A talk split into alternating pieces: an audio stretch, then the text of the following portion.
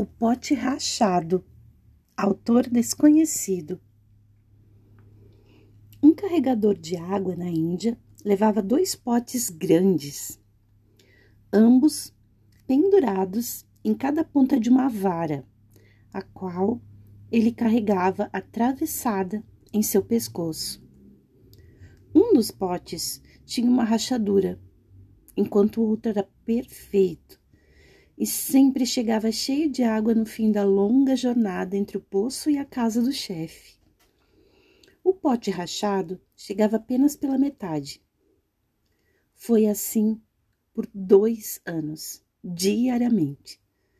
O carregador entregando um pote e meio de água na casa de seu chefe. Claro, o pote perfeito estava orgulhoso de suas realizações. Porém, o pote rachado estava envergonhado de sua imperfeição e sentindo-se miserável por ser capaz de realizar apenas a metade do que havia sido designado a fazer.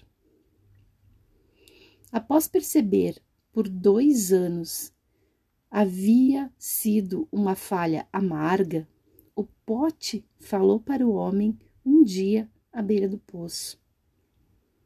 Estou envergonhado e quero pedir desculpas. Por quê?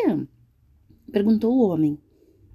Do que você está envergonhado?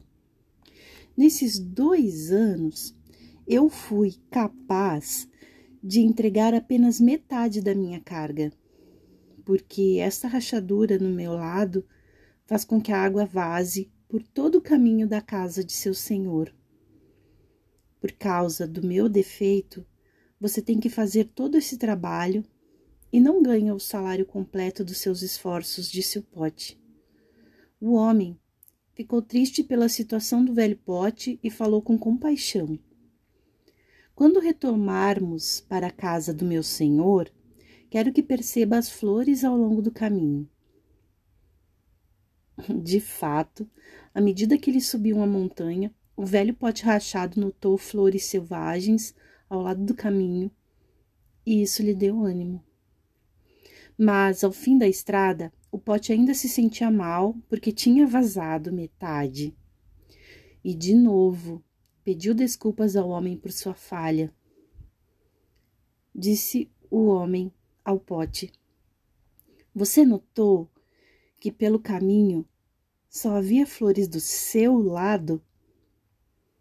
Eu, ao conhecer o seu defeito, tirei vantagem dele lancei sementes de flores no seu caminho e cada dia, enquanto voltávamos do poço, você as regava. Por dois anos eu pude colher as lindas flores para ornamentar a mesa do meu Senhor. Se você não fosse do jeito que você é, ele não poderia ter esta beleza para dar graça à sua casa